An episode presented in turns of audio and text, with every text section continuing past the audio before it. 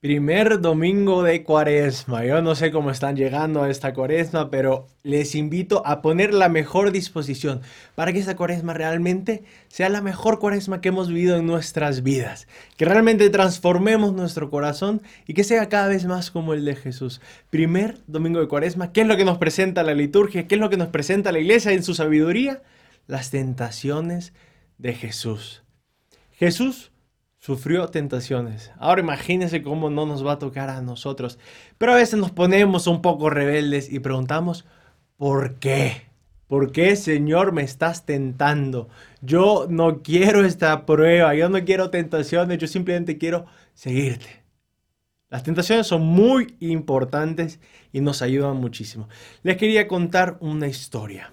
Hace, hace, hace bastante tiempo fui a comer con una familia y estábamos ahí un poco jugando, yo estaba jugando con los niños basquetbol, el papá estaba preparando la carne, había hecho ahí una barbecue, estaba todo el, fuego, estaba poniendo los pedazos de carne, olía delicioso y decía, qué rico vamos a comer hoy, muchas gracias Dios mío. Pero bueno, llegamos a la mesa y em, se sienta el niño de unos 17 años, 16 años, enfrente de mí y a él en su plato le habían puesto una ensalada y a todos los demás pues teníamos el plato vacío. Yo dije, ah, caray, quizás no, pues quizás no le gusta la carne o es vegetariano. Bueno, pues em, seguimos eh, eh, en la comida, llegó la carne y el primero en agarrar un pedazo, el más jugoso, el más bueno, fue este que tenía el plato lleno de vegetales, lo agarró y se lo puso en el plato y lo empezó a comer con ansias. Yo le pregunté para sacarle ahí un poco de conversación, oye, qué bueno, ¿eh? por un momento pensé que eras vegetariano.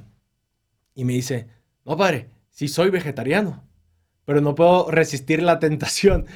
Yo dije, no, bueno, se nota que eres vegetariano con ese pedazo de carne. Y es que todos somos vegetarianos hasta que nos llega la tentación de la carne. Y a veces nos pasa así en nuestra vida, ¿no? Creemos que somos buenos, creemos que somos generosos, creemos que somos buenos amigos o buenos padres o buenos hijos, hasta que nos llega la tentación. Y cuando nos damos cuenta de quiénes somos realmente, es en el día de la tentación. Es en el día de la prueba. Probar significa dos cosas. Significa pasar una prueba y otro es al contrario, ¿no? Ya pasó la prueba y te prueba que eres bueno, ¿no? Por ejemplo, cuando vamos a hacer el test de COVID, yo sé que a nadie nos gusta, pero a veces nos toca ir a hacerlo. Vamos a hacer el test de COVID y después de la prueba sabemos si tenemos COVID o si no tenemos COVID, ¿no? Después de una prueba después de una prueba, después de una tentación, realmente vemos si somos buenos o no. Realmente vemos si estamos siendo más generosos o no. Un amigo se va a demostrar amigo el día de la dificultad, el día del dolor, el día cuando, es más difícil ser amigo. Porque el día de la fiesta, el día de la parranda, todos son amigos pero el día de la dificultad, el día del dolor, quizás pocos son amigos. Igual esa persona que parece ser generoso, pues si es generoso en las cosas buenas, quizás cuando le venga un poquito mal en el negocio, esté un poquito más corto de dinero y sigue siendo generoso, demuestra que es una persona generosa. Sin embargo, cuando ya le cuesta un poquito más y no empieza a ser generoso, pues quizás no, está, no era tan generoso desde un inicio. Es muy importante la tentación porque saca a relucir lo que realmente somos. Y es lo que hace hoy Jesús. A Jesús lo tienta. Imagínense, pasan 40 años en el desierto sin probar bocado, sin comer nada, y llega el diablo cuando empieza a sentir hambre. En la debilidad más grande llega el, diablo a, a sembrar su cizaña. Y está ahí y empieza a tentar a Jesús.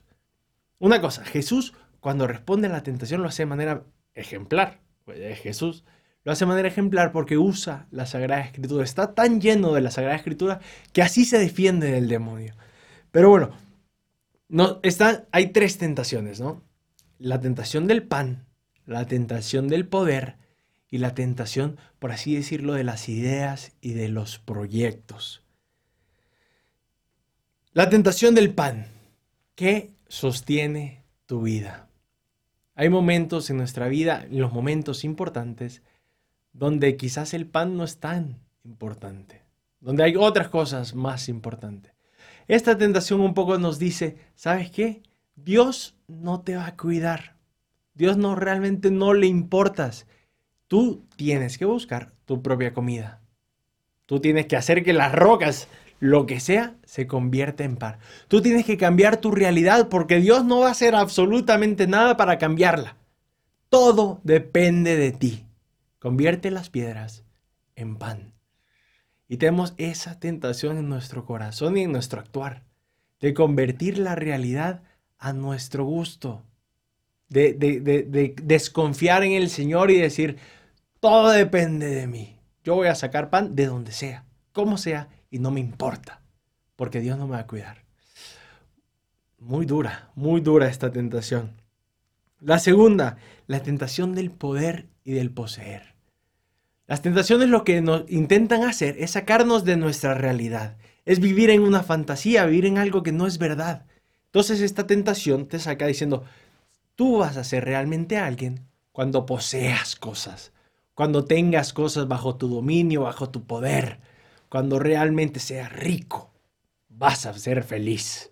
Es la tentación que yo no sé, yo creo que por la experiencia que todos tenemos nos hemos dado cuenta de que el poder no nos da la felicidad, no nos da la alegría, pero sin embargo una y otra vez caemos en esta tentación de que al tener cosas vamos a ser alguien.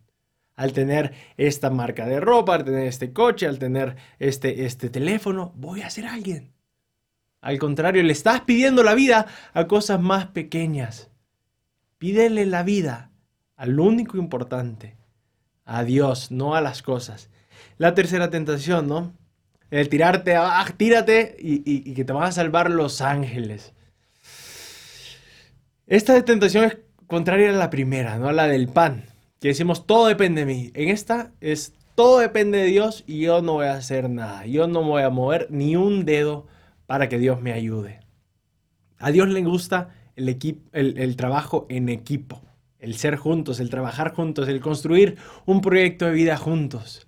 No solamente Él, quiere que seas parte protagonista, pero sí te pide una cosa, te pide que abras un poco tus ideas, tus proyectos. A veces quedamos y pensamos que nuestras ideas son todo, es lo más importante que hay.